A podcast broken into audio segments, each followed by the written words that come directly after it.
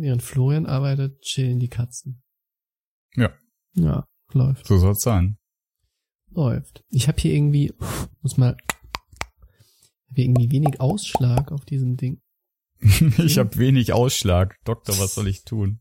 Irritiert mich gerade. Ich habe zu wenig Ausschlag. Ich habe eigentlich guten Ausschlag. Eins, ich habe jetzt zwei. Nein. Äh, äh, äh. Ich habe eine neue einen neuen Mikrofonarm an meinem Schreibtisch. Oh. Also ich habe jetzt einen Mikrofonarm am Schreibtisch Cool. installiert. Vorher hatte ich ja so einen, so einen 13 Euro Galgen hier im Wohnzimmer Mhm. stehen, was zur Dekorationshübschigkeit nicht beigetragen hat. Und jetzt Mhm. äh, ist das, sieht das auch noch immer sehr techy aus, aber nicht mehr so schlimm. Hm, toll. Hm. Sehr, sehr toll.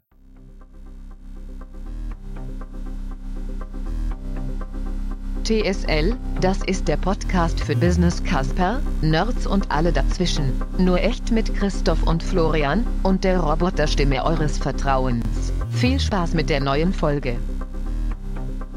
Sehr schön. Herzlich willkommen, Christoph, zu einer neuen Folge TSL. Guten Abend, Florian. Guten Abend. Es ist schon spät.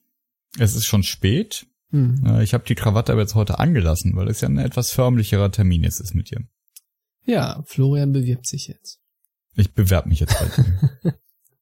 Also wir, wir sprechen zumindest übers, übers Bewerben und über äh, das, das Thema Recruiting-Gespräche und, und Recruiting-Prozess, whatever, äh, in der Beratung als eine weitere Folge Consulting Essentials. Die Consulting Essentials, genau.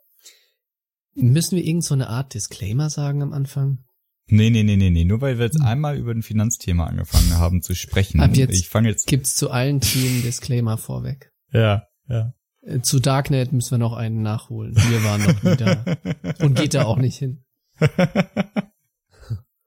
Ja. Ja, nein, nein, wir, wir, wir haben alle Waffen und Drogen äh, gar nicht real bestellt und schon gar nicht zu irgendwelchen anderen Leuten, die wir nicht mögen. Sowas würden wir nie tun. Genau. Nein, also ich meine, ach nee, Christoph, also ja, das ist hier unsere individuelle Meinung. Wir vertreten nicht die Meinung unserer Arbeitgeber. Alles, was wir können, sagen wird, weil äh. Alle genannten La- Cases sind fiktiv ja, und benutzen wir nicht in der Realität. genau. Und wenn wenn wir Mhm. von äh, Peter Paul und Mary sprechen, dann gab es Peter Paul und Mary in der Form so nicht. Dann geht's los. Können wir jetzt losmachen? Super. Ja, genau. Ich, ich kann ja mal anfangen, damit, dass ich das ein schwieriges Thema finde, um darüber einen Podcast zu machen. Also nicht nur, weil, weil du dich schon wieder genötigt findest, jetzt in einem Disclaimer einzusprechen, sondern weil das von, von allem, was man so sich, sich anlesen kann oder, oder anhören kann, ähm, wenn es um, um Unternehmensberatung geht, eines der ausgetratschtesten Themen ist, weil es Mhm. natürlich alle, die damit mit dem Gedanken spielen, Berater zu, oder Beraterin zu werden, äh, interessiert. Ja, Mhm. und dadurch, dass ein Riesenangebot ist von, also dem, dem uralt Buchklassiker Bewerben bei Unternehmensberatungen, den ich mir früher auch tatsächlich mal unter das Kopfkissen gelegt habe, in der Hoffnung, dass es auch abfärbt. Von Quaker, Quaker, Sneaker. Squeaker hieß das. Weiß nicht, ob es die, ob es die Ja, noch gibt. Ja, Gibt's immer noch. Hm. Dann gibt es äh, Dienstleister und, und professionelle Podcaster und Blogger und Webseitenbetreiber und und, und Lebenslauftuner und Ex-Berater von irgendwelchen großen Bewer Beratungen, die einem erzählen, wie sie wem geholfen haben, dann da unter einen Job zu landen. Und das finde ich alles ganz furchtbar schwierig. Hoffentlich sind wir uns da einig, dass wir jetzt nicht so ein How to get successfully recruited into your next dream consulting Job Geschichte machen wollen. Absolut. Gut. Aber wir wollen ja auch nicht die ganze Zeit nörgeln. Jetzt müssen wir irgendwas in der Mitte finden. Ja, genau. Weil vor dem Bewerbungsgespräch steht ja erstmal überhaupt die, ich sag mal, formale Bewerbung. Ne? Hm. Und das ist ja so ein, irgendwie der erste Eindruck, aber auch der erste Türöffner oder Türschließer. Und wie blickst du auf sowas drauf? Also ist die formale Bewerbung relevant? Total. Also an, an der Klippe zerschellen ja auch nach wie vor noch genug Bewerberinnen und Bewerber. Mhm. Und was ist wichtig? Wichtig ist, also es geht, geht los auf der, auf der ganz hohen Perspektive tatsächlich das, das visuelle Erscheinungsbild. Es muss aufgeräumt sein, sauber, keine, keine Typos drin, keine Formatfehler. Äh, Es sollte der richtige Name im Anschreiben stehen, die Namen Mhm. derer, mit denen man, die man anschreibt, sollten richtig geschrieben sein, bla Mhm. bla. Dann finde ich es wichtig, dass der lückenlos ist. Mhm. Also ewig nicht mehr gesehen habe, dass irgendwo Erklärungslücken waren, wo man dann feststellte, dass irgendwie spannende Sachen passiert im Lebenslauf, über die, die denen ich sprechen wollte. Aber natürlich ist das auch wichtig. So, und dann äh, gucke ich, dann, dann versuche ich so, ein so, ein so ein Bild zu kriegen, wo kommt der her? Und ey, wenn ich jetzt immer, wenn ich jetzt von Männern spreche, ich meine das immer MWD, ne? Also Mhm. Männer, äh, Mann, Mann, nein, Man, Women, Diverse, männlich, Mhm. weiblich, divers. So. Also ich versuche so, so ein Gefühl dafür zu kriegen, was ist denn das für jemand? Und ich gucke oft auch erst auf den Lebenslauf, bevor ich das Anschreiben mir durchgucke. Mhm. So. Und versuche einfach so ein Gefühl zu kriegen, okay, welche- Stationen schon durchlaufen. Ist das jetzt jemand äh, frisch von der Universität? Äh, was für Aktivitäten sind dann während des Studiums gelaufen? Äh, Notenspiegel angucken. Sind äh, Zeugnisse dabei? Sind keine Zeugnisse dabei? Ähm, ist das jemand, der sehr amerikanisch angehaucht ist, der dann anfängt, äh, erstmal irgendwie seine, seine Stärken nach vorne zu stellen und, und Geschichtchen zu erzählen im Lebenslauf, bevor es zu den Fakten kommt? Genau. Und dann lese ich mir das Mhm. Anschreiben durch und Mhm. guck, ob das irgendwie stimmig ist miteinander. Und genau, aber das kann ich gleich erzählen, worauf ich da achte. Wie guckst du denn auf sowas drauf? Also ich schaue deutlich mehr auf den Lebenslauf als auf das Anschreiben, weil irgendwie gibt mir das ein bisschen mehr einfach Fakten und Strukturen. Ich finde das sehr wichtig, dass man das wirklich kompakt hält. Also irgendwie so ein fünf Seiten Lebenslauf hilft mir nicht, ne? Hm. sondern irgendwie ein, maximal zwei Seiten, einfach Fokus auf die wichtigsten Dinge und bei allem, also bei Berufserfahrung oder Praktika oder Masterarbeit oder was auch immer, finde ich es immer hilfreich, wenn, wenn so ein Halbsatz da steht, ne? Was hast du denn gemacht? Ja, absolut. Was war die Mhm. Rolle? Hm. Genau. Auch wenn das ein bisschen verkürzt ist, ne? Aber wenn dann einfach nur da steht, ich war da, da und dort, dann hilft mir das relativ wenig. Dann könnte auch Mhm. nichts dastehen. Ne? Aber wenn da steht, ich war da und ich habe gemacht A und ich habe gemacht B, einfach so in einem Halbsatz kurz beschrieben, Mhm. dann hilft das, finde ich, extrem. Das gibt ein bisschen Struktur, gibt Verständnis, weckt aber auch Interesse für ein Gespräch. Ne? Weil Mhm. du sagst, oh, das klingt ja, das ist ja ein spannendes Thema, ne? Das würde ich direkt mal reingehen und das würde mich einfach interessieren. Ne? Das Anschreiben selber gibt mir irgendwie nicht so viel. Weil ich habe irgendwie das Gefühl, dass das könnte auch irgendwie so eine Schablone sein. Also Gerne nehme ich Bezug auf. ja, das ist so die ersten zehn Zeilen und die letzten zehn sind meistens relativ ähnlich. Ne? Und Ich würde ähm, mich über die Einladung zu einem persönlichen Gespräch sehr freuen. Mhm. genau und auch irgendwie jetzt kein Vorwurf, ne? Sondern was sollst du da auch reinschreiben? Das ist die Stelle, wo ich es wo ich's manchmal schade finde, nicht in einer, in einer extrovertierteren und, und kreativeren Branche zu arbeiten. Mhm. Man liest ab und an mal so von, von ganz ausgefallenen Bewerbungen, die bei irgendwelchen äh, Kreativagenturen eingetroffen sind, weißt Mhm. du, kommt dann jemand und, und tanzt seine Bewerbung oder schickt Mhm. irgendwie ein großes rotes Telefon und es klingelt und es hat dran und es ist alles ganz lustig. Und, und, ähm, und, und, und lauter so Sachen, ja. Also diese, dieses, Mhm. hey, Teil meines Jobs ist es, total out of the box zu denken und rauszustechen und, und Mhm, Aufmerksamkeit mhm. zu wecken. Und genau das mache ich jetzt gerade mit meiner Bewerbung. Und ich habe Mhm. ein großes Plakat gemacht und eine Werbekampagne, whatever. Mhm. Das, das gibt's ja nicht wirklich in der Unternehmensberatung. Nee. Ne? Also auch wenn wir mittlerweile anschlussfähig sind zu agenturigen Themen, Total. zu Kreativthemen und Methoden. Aber ich will ja trotzdem, ich will das blöde anschreiben und ich will den Lebenslauf auf maximal zwei Seiten und ich möchte mir das auch in A4 ausdrucken können und ich will nicht, dass jemand kommt und tanzt. ja. ja. Ich also eigentlich finde- sind das ja die Sachen, die man irgendwie immer liest, ne, die wir jetzt sagen. Halt das Ding clean, halt ne, clean, lean, eher kurz, eher knackig, fokussier auf die wichtigen Sachen, ne? Ich finde, im, im Anschreiben kann man eigentlich, ich überlege gerade, kann man da Punkte machen? Ich finde es im Anschreiben viel schwieriger, Positivpunkte zu machen, als Abzüge zu kassieren. Weil, weil Abzug ist, ist easy, ja, wenn es also super generisch ist zum Beispiel. Wenn, wenn ich mir den Text durchlese, und das ist eine Frage, die ich mir stelle, wenn ich jetzt äh, den, den Firmennamen austausche, klappt das dann immer noch. Ne? Ich mir denke, okay, hat da jemand einfach nur gegoogelt, Unternehmensberatung, Standort Hamburg Mhm. Und verteilt jetzt mit der mit der Schrotflinte. Das, das finde ich dann immer doof. Aber ist das für dich ein, ist das für dich so ein Killerkriterium? Dass du sagst, Lebenslauf top, Noten top, aber das Anschreiben, Mann. Nö, das hau ich dem dem Bewerber dann äh, um die Ohren, wenn er da ist. Ähm, also wenn, wenn, wenn Lebenslauf doof und Anschreiben doof, dann halt keine Einladung. Ne? Mhm. Dann, dann, dann vielen Dank, aber nein.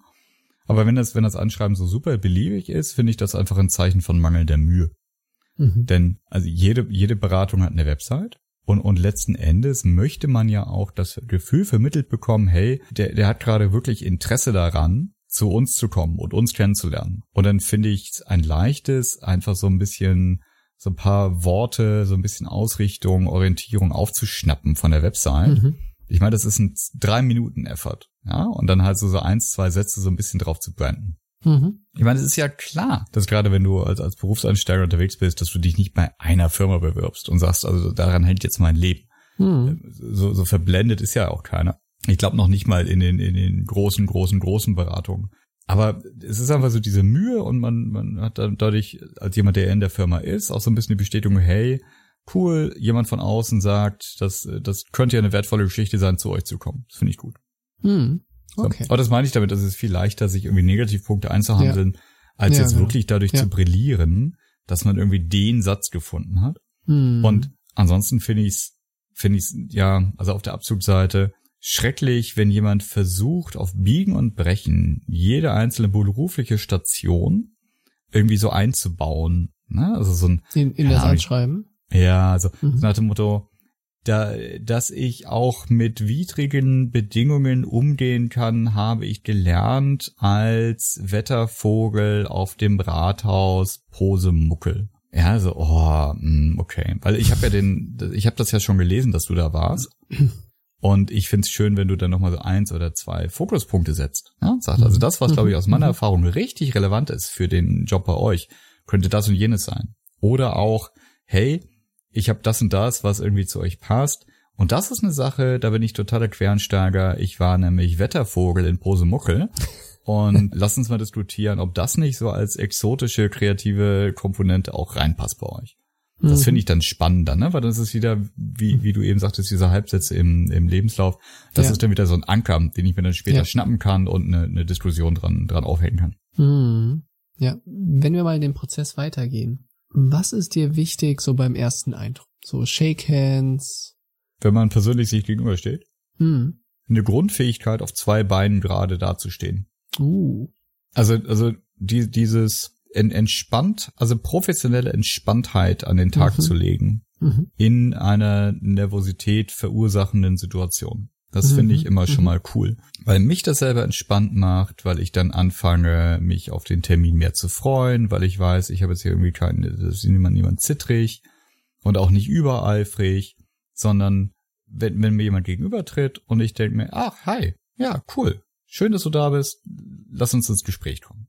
Mhm. Zum guten ersten Eindruck gehört äh, Pünktlichkeit und zwar gerne irgendwas zwischen genau auf den Punkt und fünf Minuten davor.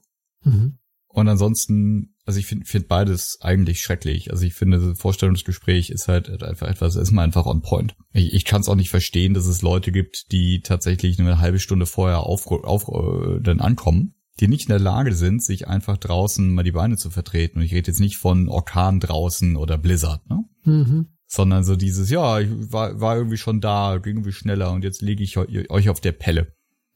Das, also das finde ich einfach unhöflich. Das finde ich privat schrecklich, ja, weil ich dann normalerweise noch am Staubsaugen bin. Oder dachte, boah, ich gehe noch kurz duschen, weil ich habe gerade gestaubsaugt. Aber also selbst wenn ich im Büro nicht unter der Dusche stehe, ja, aber kannst ja schon davon ausgehen, dass die ganze Organisation auch irgendwie einen Job zu machen hat, bevor der Bewerber da ist und nachdem der Bewerber da ist auch. So und und und ich meine der Rest ja, also natürlich irgendwie ein gepflegtes Erscheinungsbild, aber das ist jetzt also weiß nicht, wann das letzte Mal das ein Thema gewesen wäre und mittlerweile, also ich weiß nicht, wie, wie das bei dir ist, aber die, die Bandbreite von Klamottenstilen und welche Schuhe und irgendwie Hemd, Sakko, bla, blub, die akzeptabel ist, ist ja eher größer geworden in den letzten Jahren. Und ich, also habe ewig niemanden mehr gesehen, dass ich irgendwie durch sein Erscheinungsbild ins Ausgeschossen hätte. Hm. Ja. Wie macht man denn bei dir einen guten ersten Eindruck? Ich glaube ziemlich ähnlich. Ich muss irgendwie, wenn ich das Gefühl vermittel, hey, ich habe jetzt richtig Bock mit dir zu sprechen. Hm? Mhm. Super spannende Person, ich hab Bock dir was von uns zu erzählen. Ich hab voll Bock zu erfahren, äh, wo du herkommst, wo du hin willst, nicht? Ob dieses Gefühl da ist oder nicht, klärt sich in so dieser Viertelsekunde, wo man aufeinander trifft. Und wenn da jemand ist, der offen ist, der einem einen Händedruck gibt, wo du die Hand spürst und nicht irgendwie das Gefühl hast, irgendwie da ist was Totes in deiner Hand. Wenn das einfach so ein, so ein offener, bisschen energiegeladener Moment ist, wo du merkst, mhm. hey, die andere Person hat jetzt auch gerade richtig Bock, ne? Dann finde ich das toll. Dann ist so ein bisschen Energie, dann, dann bist du gespannt und das hat was mit dem Auftreten von mir und mhm. von der anderen Person einfach zu tun. Also ich erwarte auch nicht, dass ich da irgendwie reinschlurfe, total verpennt, und sag, hey, und der andere ist total euphorisch, sondern ich schmeiß was in die Waagschale und ich erwarte, dass der andere auch was reinschmeißt. Bringst du uns aber einen guten Punkt. Das, das ist so die, die Haltung, mit der man auch in sowas reingeht. Mhm. Mhm. Weil ich glaube, die Zeiten sind total vorbei. Und wenn, wenn es überhaupt jemals opportun war, aber sie sind auf jeden Fall jetzt vorbei, ähm, dass man sich irgendwie in Sessel plumpsen lässt und lustlos irgendwie den gerade erst ausgedruckten Lebenslauf durchblättert. Sie sind also hm, Meier, Meier. Ja, erzählen Sie mal. Oder? Ja, absolut. Dieses, dieses, du bist hier Bittsteller und ich, ich verwalte äh, das, das Königreich oder das mhm. Paradies mhm. oder beides und jetzt, jetzt lass mal, lass mal schauen. Das ist irgendwie nicht mehr zeitgemäß. Absolut. Es ist ja ein beidseitiger Case, ne? Also ich sehe das nie bei einem Interview so, dass ich sage, oh, da kommt jetzt jemand, der bewirbt sich, na, dann, dann mach mal, ne? Zeig mal, was er, was er hat. Tanz! Sondern ich sehe das genauso andersrum, ne? Und sag, hey, hier ist jemand, das ist jetzt auch meine, unsere Chance, hier jemand Cooles reinzukriegen und dafür muss ich auch ein bisschen was tun, ne? Mm, ja. Und dazu gehört, dass ich vorbereitet bin, ne? Das heißt ja nicht, dass ich zwei Tage lang den Lebenslauf studiere, ne? aber dass du in der Größenordnung von 10, 20 Minuten dir die Sachen alle mal in Ruhe durchliest, die Punkte irgendwie markierst, die wirklich spannend sind, auf die du eingehen willst, die dich einfach wirklich interessieren. Und was, was ich auch wertvoll finde, ist, ich nochmal gedanklich auch, also zumindest eine Idee zu machen, was ist denn, was ist denn die Rolle? Also auf welchem Level rekrutiere ich gerade? Und auch nochmal einfach sich, sich präsent zu machen, okay, was ist, was ist auf, auf dem Level für den ich jetzt hier heute rekrutiere, was sind also die, die Kernthemen und auch was, wo, womit kann ich das gut illustrieren? Also am, mhm. am besten so aus dem, aus dem aktuellen Projektportfolio. Was sind so eins, zwei, drei passende Vignetten, die ich, die ich auch mit vorstellen kann? Weil, weil ich auch keinen Bock habe, ewig im, im Nebel zu stochern, wenn ich dann nach einem schönen Beispiel suche und dann lohnt ein Vorbereitungsmoment auf jeden Fall. Wie startest du? Sagst du dann nach der Vorstellung so, dann erzählen Sie mal, wa? Oder gehst du in Vorleistung oder erzählst du was von dir über die Company? Ja, erstmal zünde ich genüsslich meine Zigarre an. Paff.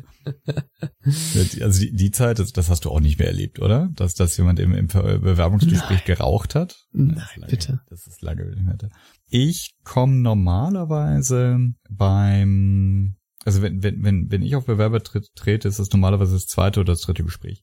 Ähm, das heißt, den, den Erstkontakt haben die normalerweise über, über HR, über, übers Recruiting gehabt. Und dann habe ich, habe ich Kollegen, die quasi drauf eingeschossen sind, also die, die erste Sortierrunde zu machen. Schon mal den, den ersten Daumen hoch oder Daumen runter zu machen. Das heißt, so die ganz basic Geschichten. Irgendwie, was ist denn das eigentlich für ein Laden, bei dem wir hier gerade sind? Äh, was machen wir eigentlich inhaltlich ganz grob? Das ist alles schon geklärt. Das heißt, ich fange normalerweise damit an, dass ich mich vorstelle, kurz erzähle, wer ich eigentlich bin und was, was ich so mache. Was ich dann genau erzähle, hängt sehr davon ab, wie ich den Bewerber einschätze und das ist auch so ein bisschen Tagesform. Also keine Ahnung, ich erzähle selten irgendwie am Anfang von persönlichen Hobbys äh, und, und um Musikgeschmack, mhm. aber ob ich jetzt zum Beispiel erwähne, dass ich Kind und Familie habe. Also was ist so, so, also ob man, ob man dem Ganzen so ein bisschen persönlichen Touch gibt oder nicht. Mhm. Das, das ist auch so ein bisschen abhängig davon, wie ich die Situation gerade selber sehe. Dann versuche ich oft den, äh, den oder die Bewerberin, machen wir jetzt mal, äh, schön mal eine Frau vor zur Abwechslung, die Bewerberin dazu bringen, sich selbst auch nochmal vorzustellen. Und ich kombiniere das gerne mit, äh, mit so einer ersten, ersten kleinen Aufgabe, die dann nämlich zum Beispiel sein kann, Geh doch bitte nochmal die Station aus deinem Lebenslauf durch. Ich habe den aufmerksam gelesen. Es geht also nicht darum, nochmal hier zu vermitteln, was das war, das weiß ich. Aber was hast du mitgenommen? Oder was waren, war das spannendste Projekt jeweils? In jeder Station. Denn das ist für mich also so, so, so in mehrerer Hinsicht ein, ein spannender Punkt. Zum einen, was kriege ich da erzählt, klar. Zum anderen, hört mir mein Gegenüber eigentlich zu? Mhm. Denn ich habe das nicht selten erlebt bis jetzt, leider, dass mein Gegenüber dann trotzdem anfängt, mir eine Station nach der anderen nachzuerzählen. Und das, also ich sage das ganz bewusst, ne? Also ich habe deinen Lebenslauf gelesen. Es geht jetzt nicht um Vollständigkeit und die chronologische Darstellung dessen, was auf dem Papier steht. Ne? Untertitel oder, oder zwischen den Zeilen langweilen mich jetzt nicht und stiehl uns beiden nicht die Zeit. Wir haben hier maximal eine Stunde. Ja? Das ist jetzt deine Chance, liebe Bewerberin, lieber Bewerber, auf den Punkt zu kommen. Und es ist deine Chance, meine Aufmerksamkeit auf dich zu fokussieren. Ne? Indem mhm. du mir genau sagst, pass mal auf, das sind die Themen, die biete ich dir jetzt an fürs Gespräch. Weil ich frage danach ja auch nicht, um dann zu sagen, aha, interessant. Und wie ist denn das Wetter? Sondern in, in meisten Fällen gehe ich ja dann irgendwann später im Gesprächsverlauf auf diese Themen ein. Mhm. Na, und sage, ah, das Gespräch in dem Pharmakonzern, äh, das, das Projekt in dem Pharmakonzern, von dem Sie erzählt haben, dass Sie so spannend waren, was ist, äh, so. Mhm wenn jemand also in der Lage ist, obwohl nervös und obwohl von dem Wunsch beseelt, irgendwie auch ja von sich selber zu begeistern, wenn dann jemand so genau zuhören kann und sagen, aha, Aufgabe ist keine Vollständigkeit, Schlaglichter und auf den Punkt.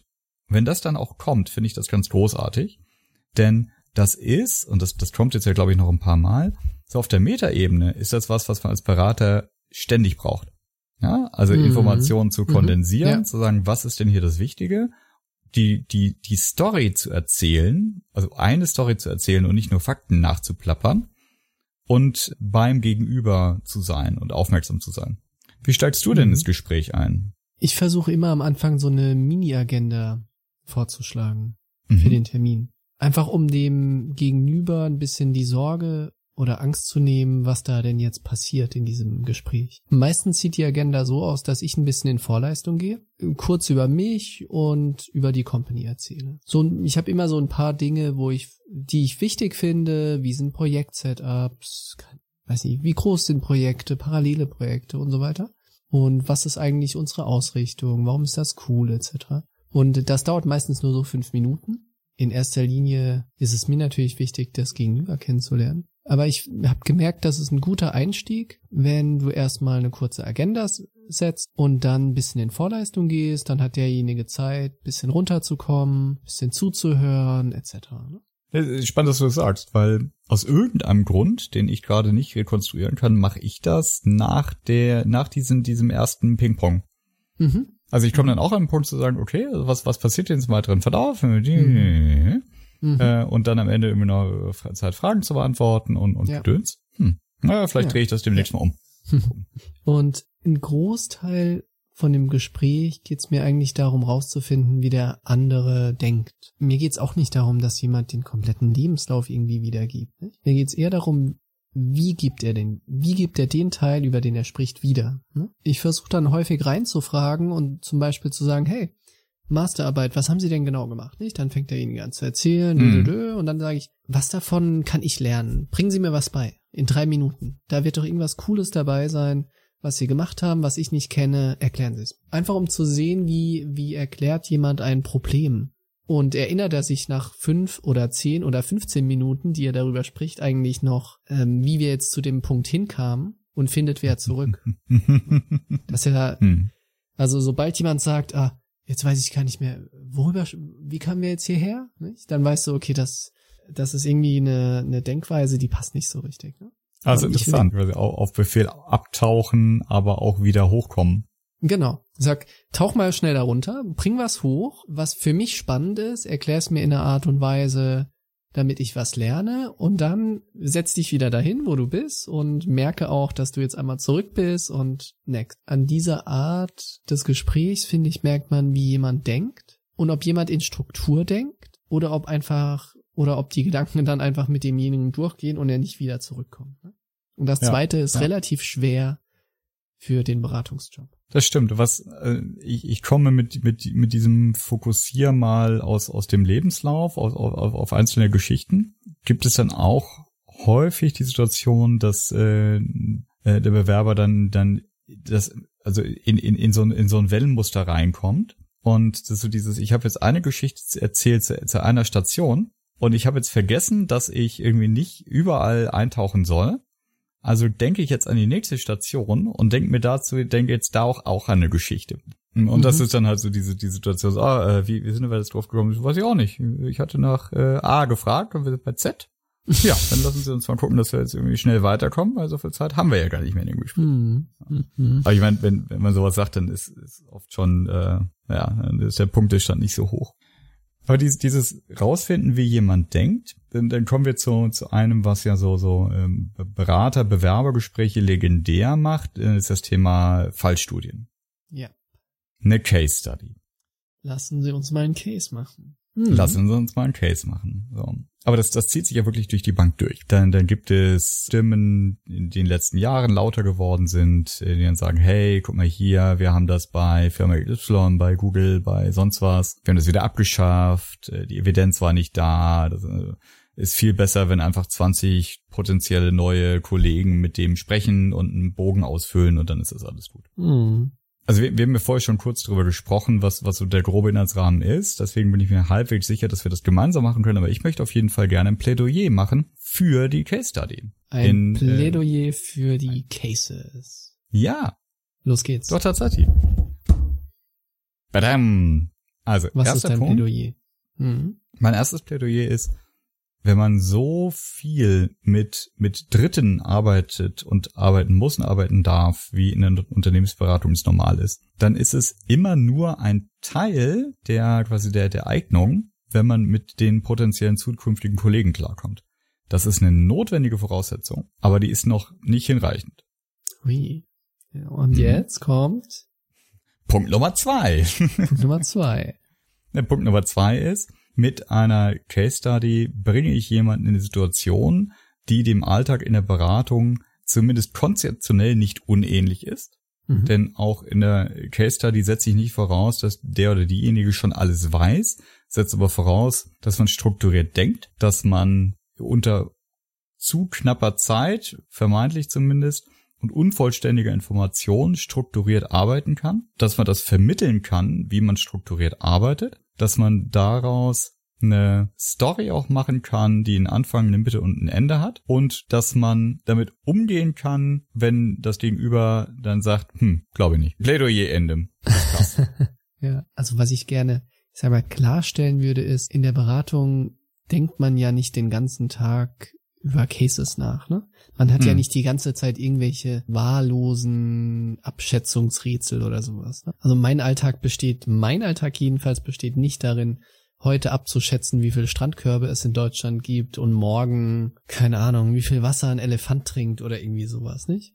Aber die Denkweise an Probleme ranzugehen, das ist eigentlich der Teil, den der reale Job mit den Cases verbindet. Ne, die mhm. Cases mhm. selber sind eher ein sehr abstraktes Beispiel, um in diese Denkweise reinzukommen, ohne wahnsinnig viel Vorwissen über das spezielle Problem zu haben. Genau. Und es gibt, es gibt ja verschieden strukturierte Fallstudien. Es gibt Fallstudien, da kriegt man einen ganzen Batzen Material und sagt, hier, mhm. hast jetzt eine halbe Stunde Zeit, liest dir das durch, dann präsentier mir das und sag mir, was du findest. Oder es gibt die, die genau diese, diese Strandkorbaufgaben oder, oder Schätze, whatever. Ja, also wie viele Fahrzeuge fahren von A nach B, äh, wie viele Ping-Pong-Bälle fahren. Ja? Also das ist so, so ein fließender Übergang zu dem, was man so im, im Volksmund Brain Teaser nennt. Mhm. Und was die aber alle gemein haben, genau, es ist eine Abstraktion, vollkommen richtig. Und es, es fordert verschiedene, ja, verschiedene Kapazitäten, die, die man dann sehen kann, man quasi exemplarisch daran auch zeigen kann als, als Bewerber in der Situation. Genau. Und eigentlich, man kann es lernen, ne? Natürlich. Also jeder, der sich in der Beratung bewirbt, sollte mal ein paar Cases einfach üben. Ne? Man kriegt mit der Zeit einfach die Logik der Strukturierung gelernt. Ne? Und wie man Dinge aufbricht und wie man sie grob abschätzt etc. Und welche Arten von Cases präferierst du für ein Gespräch? Jetzt ganz abstrakt gesprochen. Die eher Brain-Teaser-artigen oder die, wo dann jemand die 5 Ps oder die 6 Ys oder was auch immer nutzt? Ich finde Cases mit Vorbereitung finde ich gut, aber dann mit Ankündigung. Also ich mag das nicht, jemandem irgendwie so ein Stapel Papier zu klatschen und sagen, wir, wir treffen es in einer halben Stunde wieder. Das finde ich so eine, so eine Disruption im Flow. Hm. Und ähm, also das kann man dann vorher sagen.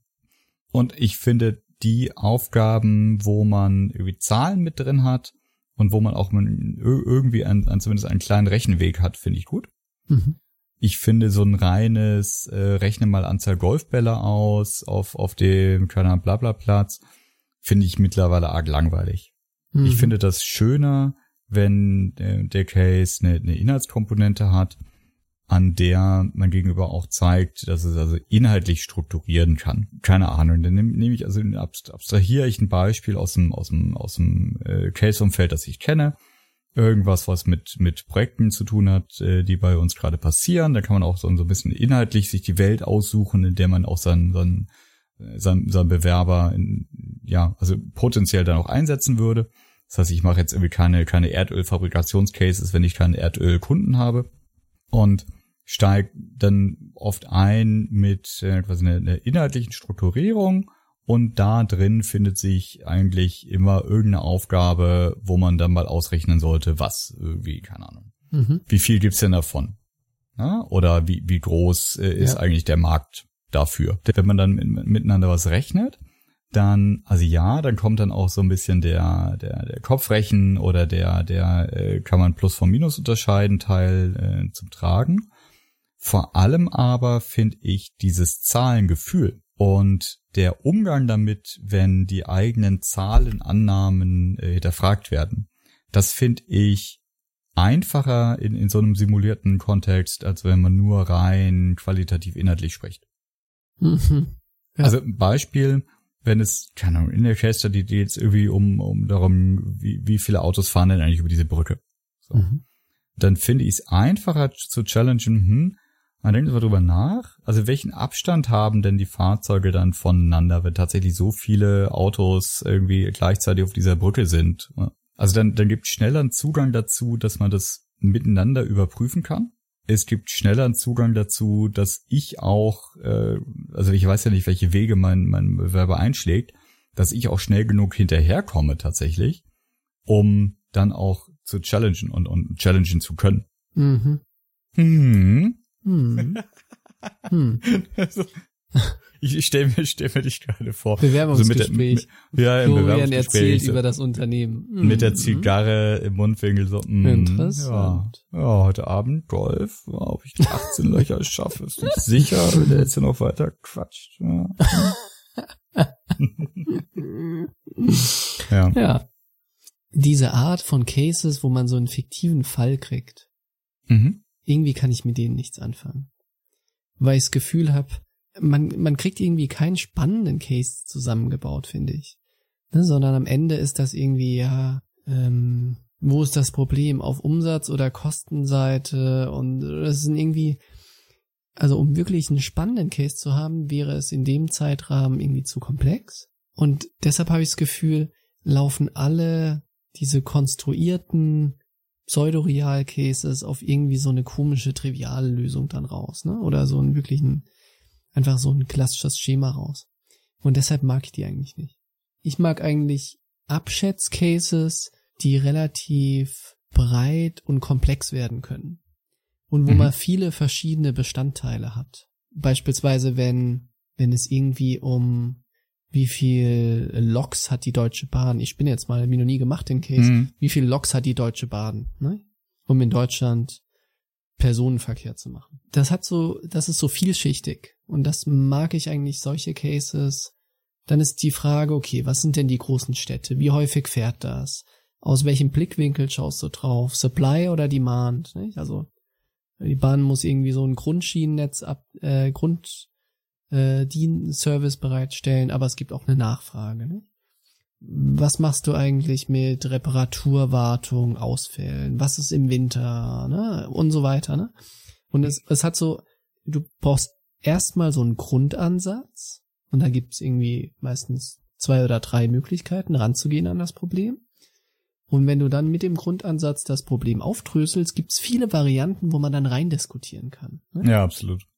Und das finde ich eigentlich spannende Cases, weil da siehst du, ob jemand strukturiert das Problem aufteilt, ob irgendwie, ob er sich viel zu einfach macht oder viel zu schwer. Ich finde das eigentlich äh, ganz fair zu sagen, hey, das ist die Fragestellung. Dann finde ich es sehr gut, wenn jemand erstmal nachfragt, ne, das wiederholt, mhm. Fragen klärt, ne, wissen wir das, wissen wir das. Und dann gebe ich der Person eigentlich erstmal Zeit, den, sich mit dem Problem zu beschäftigen. Ne? Und da gehe ich mhm. teilweise dann auch einfach mal 15 Minuten raus. Und danach hätte ich aber gerne wirklich eine Präsentation von dem kompletten Gedankengang. Und dann mag ich es reinzufragen ne? oder erstmal das Problem erklären zu lassen und am Ende zu sagen, okay, was ist mit diesem Zweig? Wie könnte man den noch detaillieren? Ne? Oder welche Annahme, welche Stelle ist wahrscheinlich das der sensibelste Teil für das Gesamtergebnis, nicht? Okay, wenn das der ist, wie können wir den nochmal absichern? Nach oben, unten, links, rechts, ne? Um, um gemeinsam mit der Person dann an dem, was die Person gebaut hat, zu arbeiten. Weil das ist ja auch ein Großteil von dem, was du in der, in deinem realen Job dann machst, nicht? Du baust eine Struktur zusammen und dann arbeitet man zusammen an der Struktur. Und in diesem Zusammenarbeiten merkst du auch, ob das mit der Person Spaß macht. Also habe ich jetzt Bock und wir kommen zusammen dann noch irgendwie, kriegen die eine Zahl noch besser abgeschätzt, nicht? Äh, der Bewerber hat eine Idee, ich schmeiß mal eine Idee rein, er nimmt sie auf. Und ich finde, man kann dann aus so einem Case mehr machen, als nur zu sagen, hier ist der Case, machen wir den Case. Mhm. Sondern man kann so eine kleine Arbeitssituation draus machen, ne? wo man schaut, ob das eigentlich auch gemeinsam Spaß macht, an einem Problem rumzudenken. Also kann ich, kann ich alles komplett unterschreiben. Dieses, wie mir jemand erzählt, wie er nachgedacht hat, ist das strukturiert. Ne? Es ist ja quasi ein, ein Strukturbaum dahinter. Ja. Äh, krieg ich erzählt, wo welche Annahme herkommt, ja? oder fallen da jetzt einfach mal Sachen mhm, aus dem Himmel? Mhm, mhm. Differenziert da jemand und, und, und, und sagt, hey, eigentlich hätte ich an der Stelle, würde ich jetzt am liebsten dies und das und jenes tun. Ja, das wäre das, was ihr eingefallen ist, was am mhm. besten ist. Mhm. Hatte die ganze Informationen, ich habe auch nicht die Zeit und habe auch keinen Computer. Deswegen glaube ich, an dieser Stelle ist einfach 17. Das ist zwar Quatsch, mhm. aber ne, besser geht's nicht. Hier ist jetzt 17. So, und, und das finde ich, das finde ich mal ganz herrlich. Es ist ja sowieso, es ist nicht egal, ob, ob die, die Zahl stimmt oder nicht. Es ist wie schön, wenn man, wenn man an, an ein gutes, realistisches Ergebnis kommt. Aber das ist nicht der Kern der Übung für mich. Ja, ähm, ich ich frage gerne, genauso wie du sagst, was, wo ist es hier quasi die, die Sensitivität, ja, was ist die größte Stellschraube? Ich frage dann gerne auch rein, so, hm, von, von all den Annahmen, die sie jetzt getroffen haben, welche ist am ehesten falsch? Also welcher trauen sie am wenigsten? Und dann genauso mhm. wie du zu sagen, okay, was müssen wir denn jetzt tun, aber das könnten, was könnten wir tun, um da zu, die zu erhärten? Ja, mhm. könnte man sich dem mhm. nähern. Mhm. mhm. Ja. Manchmal, wenn, wenn, wenn jemand wirklich gut ist, dann werfe ich auch einfach einen, alternativen Weg rein und sage, ja, das mhm. ist ja total spannend, dass sie da linksrum abgebogen sind, weil ich hätte jetzt rechtsrum gedacht. Und mhm. auch das ist was, wenn jemand wirklich schnell ist auf seinen Füßen und sagt, oh, rechtsrum, Stimmt, dann hätten wir dies und jenes Problem nicht gehabt. Andererseits, und ich finde es auch toll, wenn dann jemand seinen, seinen Ansatz ein bisschen verteidigt, andererseits hätten wir ein Riesenproblem bei der Flächeneinschätzung gehabt, weil das mhm. fand ich hat ganz gut funktioniert mit den vier Ecken und dann war die Fläche in der Mitte egal. Mhm, mhm. Ja. ja. Und wie du, wie du sagst, und genauso wie die, wie, wie die Begrüßung am Anfang, wenn dann Energie im Raum ist und wenn ich nicht das Gefühl habe, boah, ist das dröge und langweilig und zieht sich und doof, sondern wenn ich das Gefühl habe, sau cool. Ja, wir, wir machen, wir machen Fortschritt. Es ist, äh, ich, ich fühle mich intellektuell mitgechallenged, äh, mein Gegenüber hat Spaß daran, so Sachen auch zu be bewegen und zu walken, dann sind wir irgendwie auf dem richtigen Weg. Genau, so ein Case ist, soll eigentlich in keinster Weise irgendwie so eine Prüfungssituation sein, nicht? So im Sinne, mhm. ich kenne die Antwort. Na, kommst du auch drauf? Hm, mhm. na. Und dann, uh, das ist schwierig sondern das ist eigentlich der perfekte Weg, um rauszufinden, ob man, ob man Lust hat, Bock hat, zusammenzuarbeiten. So ein bisschen so gedanklich von der Strukturierung etc. auch ähnlich tickt. Ne? Also man merkt das ja, ob wenn jemand seinen Gedankengang erklärt, ob du das Gefühl hast, hey, das fühlt sich total natürlich an, ne? Wenn mhm. der mir das erklärt. Ich kann das komplett nachvollziehen, ne? Oder ob du das Gefühl hast, boah, das macht irgendwie, pff, überhaupt für mich macht, vielleicht mag das richtig sein, aber irgendwie war es echt schwierig. Für mich macht es überhaupt nicht Sinn, ist überhaupt nicht logisch. Für mich komplett unwohl mit dem Ansatz. Ne? Das ist dann eher ein Zeichen schwierig. Ja, dann, dann kommst du aber auf einen ganz, ganz spannenden Punkt. Und das ist das Thema Subjektivität. Mhm. Ja? Weil das birgt natürlich die Gefahr, dass man sich einfach irgendwie so die Leute raussucht, die möglichst gleich sind einem selbst. Mhm. Und das ist etwas, das, also was, was ich eine, eine Schwäche finde grundsätzlich an einem Prozess, der, der nicht hochstandardisiert ist und der nicht vers aktiv versucht, gegen solche implizite Biases anzugehen. Verstehe komplett, was du meinst. Klar. Am Ende, mit so einem Prozess rekrutierst du am Ende die Leute, die dir am ähnlichsten sind. Was Ja. aber in keinster Weise das Beste für die Company sein muss.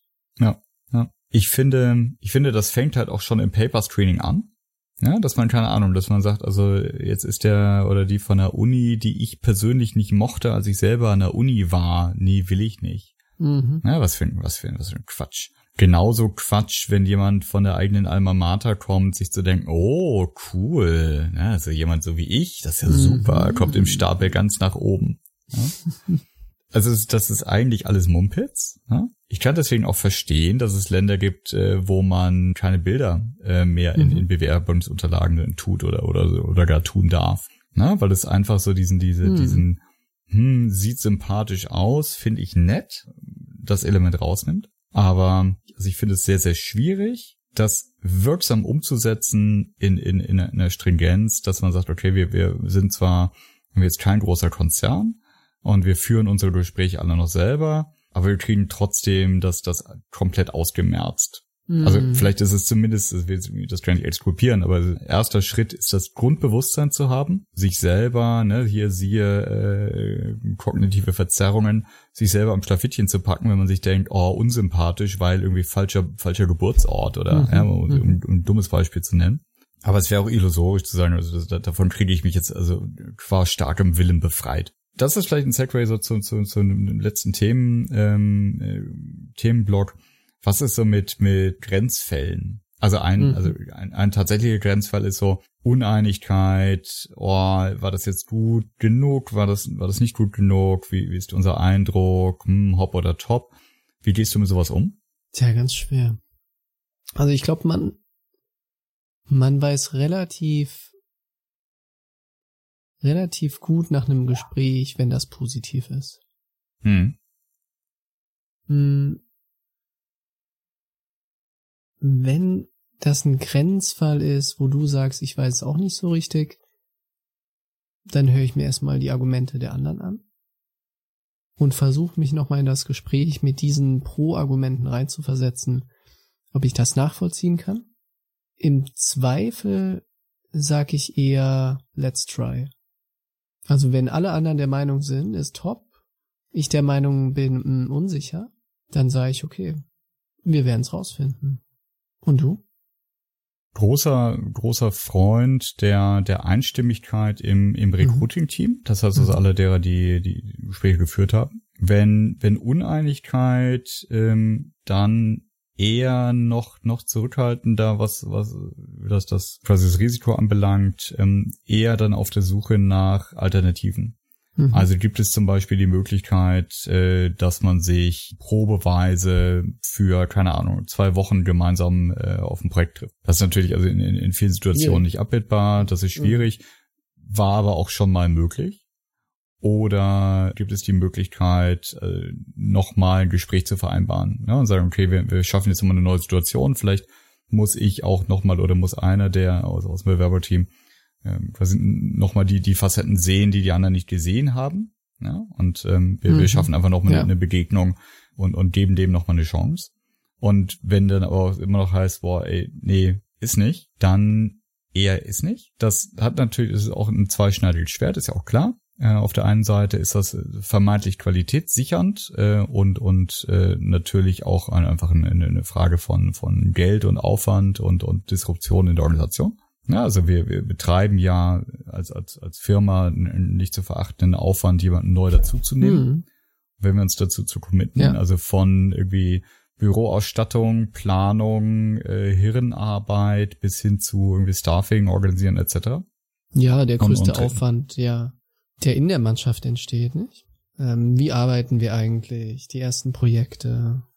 Und oft, also oft besetzen wir einzelne Positionen. Das heißt, gegebenenfalls sagen wir dann auch parallel jemand anders, äh, es wird nichts. Das ist, ist natürlich dann aber auch ein, ein Wachstumshindernis, weil natürlich hast du keine 100% Gena Genauigkeit im Prozess. Das heißt, über die Frage, auf welcher Fe Seite möchte ich jetzt lieber den Fehler haben. Wenn du, wenn du wagemutiger agierst, kann es sein, dass du dadurch schneller wachsen kannst, äh, schneller in der Lage bist, mehr Geschäft zu handeln als Company. Kann aber mhm. auch einfach sein, dass du dann öfters in die Situation läufst, dass du während der Probezeit sagen musst, boah, tut mir leid, aber das ist eine Probezeit und ich habe probiert und es geht nicht. Mhm. Was ist denn so ein Beispiel, mit dem man dich so begeistern kann? Ein Beispiel? Beispiel wovon? Ja, von einem, von der Situation, von dem, was ein Bewerber tut, wo du sagst, oh, das finde ich irgendwie richtig gut. Also ich mache mal ein Beispiel von meiner Seite. Mhm. Ich finde das gut, wenn, wenn das jemand ist, der, der erstmal vorbereitet ist und tief auch reinfrägt. Also der, wo du merkst, die Person will wirklich verstehen, wie wir arbeiten, will verstehen, was gut ist und mhm. fragt auch offen, was nicht gut ist. Mhm. Ne, also jemand, der genauso kritisch fragt, wie du den Bewerber kritisch frägst. Mhm. Mhm. Also nicht jemand, der sich irgendwie anbietet und sagt, oh, ist ja so, klingt ja alles so toll bei euch und ich habe gar keine Fra äh, kritischen Fragen etc., sondern nee, der auch kritisch ist, der auch das, was du über das Unternehmen erzählst, auch kritisch hinterfragt. Das finde ich gut, weil das zeigt mir, es macht das viel, es untermauert irgendwie das ganze Interesse. Ja, und, und es ist halt wieder auch so ein, so ein, so ein Aspekt von auf Augenhöhe sein. Ne? Und das ist natürlich mhm. leichter, wenn es jetzt nicht um eine Junior Consulting Rolle geht, wo jemand also deutlich jünger mit mit wenig Berufserfahrungswasser gewaschen ankommt, dann irgendwie finde ich die Balance zwischen da ist jemand kommt leicht arrogant rüber und da ist jemand einfach nur natürlich kritisch oder oder ja, konstruktiv kritisch finde ich schwieriger, als wenn jemand einfach schon, schon mehr Berufserfahrungsjahre hinter sich hat. Ich find's immer sympathisch, wenn jemand ehrlich ist und ich mhm. find's sympathisch, wenn ähm, der Fokus auf den Inhalten liegt. Denn natürlich geht es auch darum, dass die Rahmenbedingungen stimmen. Ähm, es wird nicht für, für lau gearbeitet, das heißt, es geht irgendwie auch um, um Geld es ist auch wichtig, eine Idee davon zu haben, wie viel wird gereist und keine ja. Ahnung bis hin zu, was für einen Rechner kann ich da kriegen. Aber ja. der, der, der Kern der Beschäftigung und das, was uns alle irgendwie auf den, auf den, auf den Füßen hält und beschäftigt hält, ist der Inhalt, um den es da geht. Das heißt, ich diskutiere viel lieber Projektportfolio, inhaltliche Themen, irgendwie Tool, also Beratungstools im Sinne von äh, Analysemethoden, whatever, als dass ich äh, mit, mit jemandem über Arbeitszeiten und Reisezeiten und sonst was spreche. Mhm. Das heißt natürlich nicht, dass es nicht zur Sprache kommen soll, ja, aber dafür gibt's dann irgendwie so informellere Kennenlerntermine mit Leuten auf dem gleichen Level, die potenzielle Kollegen sind, wo man sowas klären kann. Und in dem, in dem Formalteil des Bewerbungsgesprächs möchte ich gerne eigentlich bis zur, bis zur Abschlussverhandlung mindestens möchte ich das Gefühl haben, hier geht's darum, was werde ich hier tun und wie werden wir das gemeinsam tun. Mhm. Denn im täglichen Doing rede ich mit meinen Kollegen auch nicht über Geld. Und im täglichen Doing sind sowas wie Arbeits- und Reisezeiten Sachen, die wir ständig miteinander austarieren und, und die von unglaublich vielen Faktoren abhängig sind und wo auch im Zweifel das, was man dann berichten kann in so einer Spanne von bis oder in so einem Durchschnittswert, vollkommen irrelevant weil mhm. ich kann eine super entspannte Reisesituation haben und ein beschissenes Projekt. Und ich kann mich richtig dreckig und mies fühlen und es ist alles doof, aber ich bin jeden Abend zu Hause. Herzlichen mhm. Glückwunsch. Mhm. Genauso kann es Projekte geben, wo ich irgendwie abends am Flughafen lande und mir denke, hey, ich könnte eigentlich auch glatt hier pennen, weil morgen früh um 6.30 Uhr bin ich eh mhm. wieder da und fliege mhm. in die nächste Stadt. Was soll der Mist eigentlich? Bin trotzdem happy, weil ich inhaltlich total ausgefüllt bin, weil es privat vereinbar ist, äh, uns niemanden stört, dass ich gerade so viel unterwegs bin. Mhm. Das finde ich dann immer, also ich, das, das finde ich ein doofes Zeichen, wenn das jemand zu schnell nach vorne stellt. Mhm. Da bin ich sicherlich auch nicht, nicht so, so, so unvoreingenommen. Ne? Also ich bin selber Vater. Ich habe selber eine ganz große Anforderung daran, ähm, einen, anfor einen anfordernden Beruf, auch was so Zeiten und Ort und sonst was anbelangt übereinzukriegen mit einem, mit einem erfüllten Familienleben und auch mit, mit den verschiedenen Hüten, die ich trage.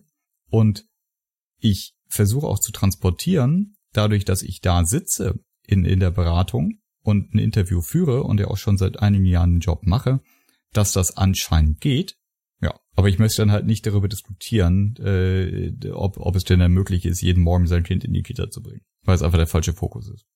Ich finde, wir, wir, wir sollten zum Schluss vielleicht noch kurz erzählen oder äh, touchieren, was so spannende Bewerbertypen sind. Und das eine finde ich äh, sind sind komplette Quereinsteiger, also mhm. Menschen, die noch, also jetzt mal nicht Uni-Absolventen, sondern Leute, die vorher was ganz anderes gemacht haben. Und was ich auch spannend finde, ist, was ist denn eigentlich mit Bewerbern, die vorher lange Zeit ähm, in, einer, in einer Linienposition im Unternehmen waren und jedenfalls auch, auch, auch schon Führungsverantwortung hatten. Mhm. Und dann machen wir den Sack zu, dann haben wir nämlich irgendwie eine gute Stunde Podcast im Deckel und äh, ne, Produktion ist ja weiterhin yours truly.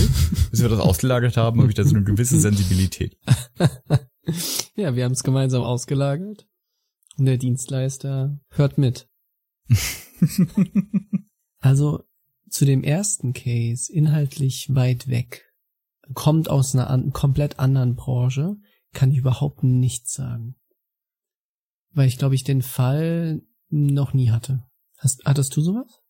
Milde Fälle. Also ich habe bei Kunden okay. ganz, ganz, ganz, äh, ganz äh, schöne Sachen gesehen. Da gab es tatsächlich mal, glaube ich, genau, ein jemand, der hatte vorher im Großhandel mhm. Kohle verkauft mhm. und verkaufte dann Werbung. Ja, also Sales ist natürlich eine Rolle, wo, wo man das viel, viel extremer trifft. In der Beratung habe ich schon des Öfteren Leute getroffen, die irgendwie in, in so in irgendwelchen Finanzstäben waren mhm. oder irgendwie so, so Business Development gemacht haben. Mhm. Also das ist natürlich eine, eine, eine softe Form, weil es viele inhaltliche Überschneidungen gibt. Aber ja, also ich, ich habe nicht nur Ex-Berater, äh, die sich als Berater bewerben. Mhm. Und hast du da eine Meinung zu? Das finde ich in den ersten Berufsjahren nicht schlimm. Und insbesondere dann finde ich es nicht schlimm, wenn es eine inhaltliche Breite gebracht hat. Also zum Beispiel, wenn jemand sich in einem Unternehmen, äh, war, war zwar in der Finanzabteilung, aber hat dadurch verschiedene Bereiche kennengelernt und hat vielleicht auch schon irgendwie äh, projektähnlich gearbeitet, keine Ahnung, hat ne, irgendwo das Controlling auf Vordermann gebracht oder irgendwie so mhm. etwas. Wenn, wenn man das ein paar Jahre gemacht hat, das finde ich eigentlich gar nicht schlecht. Ne? Also das, also so, so, so Querschnittsfunktion im Unternehmen, das finde ich eigentlich cool. Wenn, wenn jemand zu tief und zu spitz unterwegs war und, und weder wirklich projektbasiert gearbeitet hat, noch viel irgendwie so, so bereichsübergreifend in, in seinem Unternehmen Sachen kennengelernt mhm. hat, dann finde ich das eher schwer, ne? Weil dann, dann hast du so ein, so ein, so ein ganze Matrix von, von Themen, die man dann on the job noch, äh, noch beibringen muss. Und wenn ich nicht gerade auf der Suche bin nach jemandem, der wirklich ganz spitz, also nicht nur Fensterscheibenbusiness versteht, sondern Fensterscheiben, Dichtungscontrolling macht, und das tue ich in der Beratung eigentlich nicht, dann ist das irgendwie unpassend. Mhm. Aber das, das sind dann auch, auch Lebensläufe, die, die, die dann schon so klar sind, dass wir die am Anfang des Prozesses aus, aussortieren. Also sowas, so jemand treffe ich im Gespräch normalerweise nicht. Dann kommen wir mal zu dem zweiten Case. Experienced Hires. Jetzt wird's spannend. Hm. Das finde ich wirklich spannend. Das ist ja etwas, was in, in großen Beratungsunternehmen einfach, weil die großen, ja, weil größere Organisationen sind und mehr, auch mehr Funktionen quasi sich, sich leisten, ähm, was total normales, ja, dass man also so Silberrücken der Industrie sich äh, reinholt, mhm. oft auch eher so als, als Experts to the Team, die viel Netzwerk mitbringen, die die richtigen Leute kennen, die die richtigen Fragen stellen können, die aber gar nicht voll mitarbeiten. Das machen wir zum Beispiel nicht und wenn, dann stellen wir die Menschen nicht, nicht voll an, sondern holen die dann mhm. eben tageweise mit dazu, mhm. sondern wenn, dann ist halt jemand Teil des Teams. Ja. Und äh, der Anspruch ans Team ist grundsätzlich, dass man nicht für alles gleich gut geeignet sein muss, aber dass man im Zweifel an jedem Projekt im Unternehmen mitarbeiten können muss. Ja. Also das ist als, als, als, als mhm. Idealvorstellung. Das heißt einfach nur arbeitsfähig sein kann, also mit so einem Basisset an Beraterskills. Das ist eine Challenge. Das gelingt manchmal aus der Erfahrung, die ich gemacht habe, aber nicht immer. Das erste ist, in welcher Struktur hat, hat der oder die vorher gearbeitet? Ist man es gewohnt gewesen, einen eigenen Stab zu haben, der Vollzeit für einen arbeitet? Oder hat man auch, auch in der Führungsrolle trotzdem projektbasiert gearbeitet? Bin ich es gewohnt, dass die Leute, mit denen ich da zusammenarbeite, auch immer 100 Prozent bei mir sind? Mhm. Oder habe ich schon Bewusstsein dafür, dass die vielleicht auch mal nur einen Tag die Woche mit mir arbeiten und vier Tage mit, mit anderen Leuten. Und bin ich es gewohnt, auch selber die Sachen, die ich, äh, die, die ich anfange, irgendwie zu, zu Unterlagen zu machen und, und zusammenzustellen oder, oder diktiere ich nur. Also ich übertreibe jetzt, ne? aber mhm. das bringt dann manchmal schon so ein bisschen Fallhöhe mit. Ja, also es ist nicht dieses klassische, äh, irgendwie Manager können nicht selber arbeiten, das war gleich der Punkt, aber dieser, dieser Spot, in dem jemand am wirksamsten ist, der ist halt nicht immer das, was, was wir dann als Setting in der, in der Beratung wirklich lief, leisten können. Ähm, und das ist nicht die, die Struktur, die wir bieten. Denn wir geben halt auch einem Seniorenberater nicht seinen eigenen Stab. Ne? Also hat, keiner hat bei uns sein, sein eigenes Sekretariat und, und irgendwie eins, zwei Juniors, die um, um, um ihn oder um sie rumtanzen, sondern wir, wir leben in der Projektstruktur. Ja, es gibt eine schlanke Administration, es gibt eine, eine Teamassistenz, die, die auch für jeden ein, ein bisschen Kappa hat, aber eben nicht für irgendjemanden Vollzeit arbeitet. Also da habe ich keine definitive Antwort drauf, ähm, aber das finde ich eine, eine Herausforderung, dafür zu sorgen und, und sicherzustellen, dass man das vorher schon, schon eruiert, kann der oder die bei uns wirklich wirksam sein und mhm. dieses ganze tolle Wissen und Know-how und Netzwerk und alles, was jemand mit viel Berufserfahrung mitbringt, eigentlich wirklich auf, quasi auf, auf, auf die Straße bringen? Kann das, mhm. kann das wirken? Also, du hattest ja am Anfang unterschieden, ne? Expert und wirklich vollwertig Beratung. Mhm. Ne? Diesen, diese zwei Varianten für Experience Tires. Bei dem Expert-Ding Haken dran, ne? Mhm. Macht total Sinn.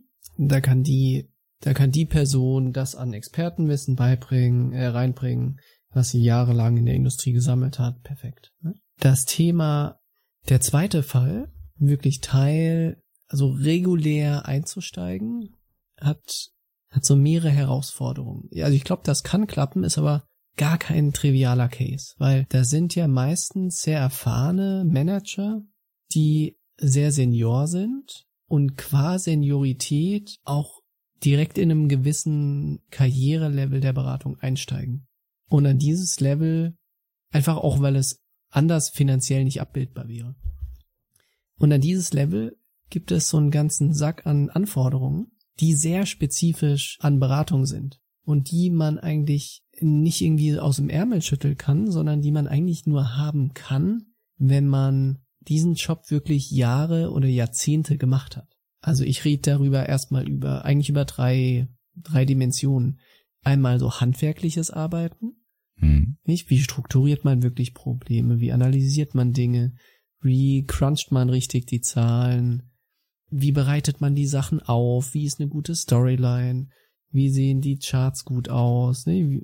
Und und und. Das zweite, so Management, Steuerung von einem Projektteam durch schwierige hm. Situationen, durch schwierige Kunden. Ne? Also wenn. Und Sales. Sales. Und das dritte, eben die Akquise-Schiene. Hm. Also meistens kommen die Experienced dann eben auf ein Karrierelevel, wo Akquise sehr wichtiger Bestandteil ist. Und wenn man das noch nie gemacht hat, Projekte verkaufen, ist wieder auch so ein ganz eigenes Thema, ne? Nicht, dass das jetzt irgendwie super komplex und sonst was wäre, aber es ist einfach so ein, es ist eine Fähigkeit, die man, glaube ich, nur in der Beratung lernen kann.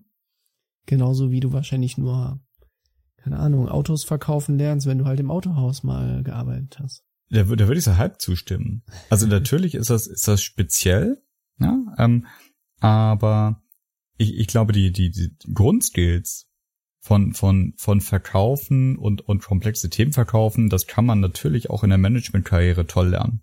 Und dazu muss man auch nicht Head of Sales gewesen sein. Ich glaube, es gibt ein, einen Kernunterschied.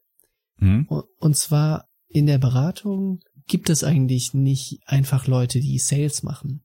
Es gibt ja nicht eine Mannschaft, die einfach verkauft und dann irgendwo an irgendein anderes Team sagt, so Jungs, ich hab verkauft, dann, dann mach mal, ne? Und ich schau mal, dass ich das nächste Ding verkaufe. Das ist aber dein blumiges Bild von Beratung. Natürlich gibt es das. Das sind bloß nicht die Läden, die wir mögen. Ja, das mag sein. Ja. ähm, sondern normalerweise ist es so, das, was du verkaufst, dafür stehst du auch ein hm. mindestens in, das, in so einer Stakeholder-Management-Rolle. Hm. hm. Und du lässt, du schmeißt da nicht einfach irgendwo das Formular dann irgendwo ein und sagst, so, Projekt, jetzt macht man. Ja. Ne? Auf, Auftragseingang, ja. Ja, genau, genau. Ja. So, und diese drei Dimensionen, so wirklich Handwerkskills, Teams, Projekte leiten, komplexe Kunden steuern und Akquise, das sind so drei Dinge, die man lernt, wenn man diesem Beraterumfeld aufwächst, über Jahre, über Jahrzehnte, und die schwierig sind, wenn man eben von außen kommt.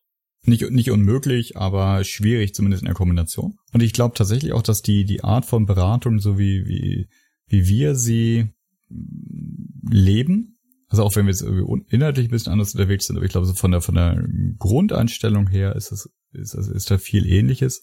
Das bedingt halt eben auch, dass jemand dieses Spektrum wirklich rund abdecken kann. Also jemand, Mhm. der, der überhaupt nicht inhaltlich mitarbeiten kann, aber göttlich verkauft, so jemanden könnte ich in meiner Organisation im Moment zumindest nicht vom Start weg gut unterbringen. Ja? Mhm. Also das kann interessant sein, sagen, da, da kommt jemand, der, der ist ganz spitz nur das eine, Mhm. aber also das, das, das, das geht dann nicht, das geht dann nicht reibungslos und, und, und auch nicht ohne, ohne viel interne Beschäftigung. Hm, ja.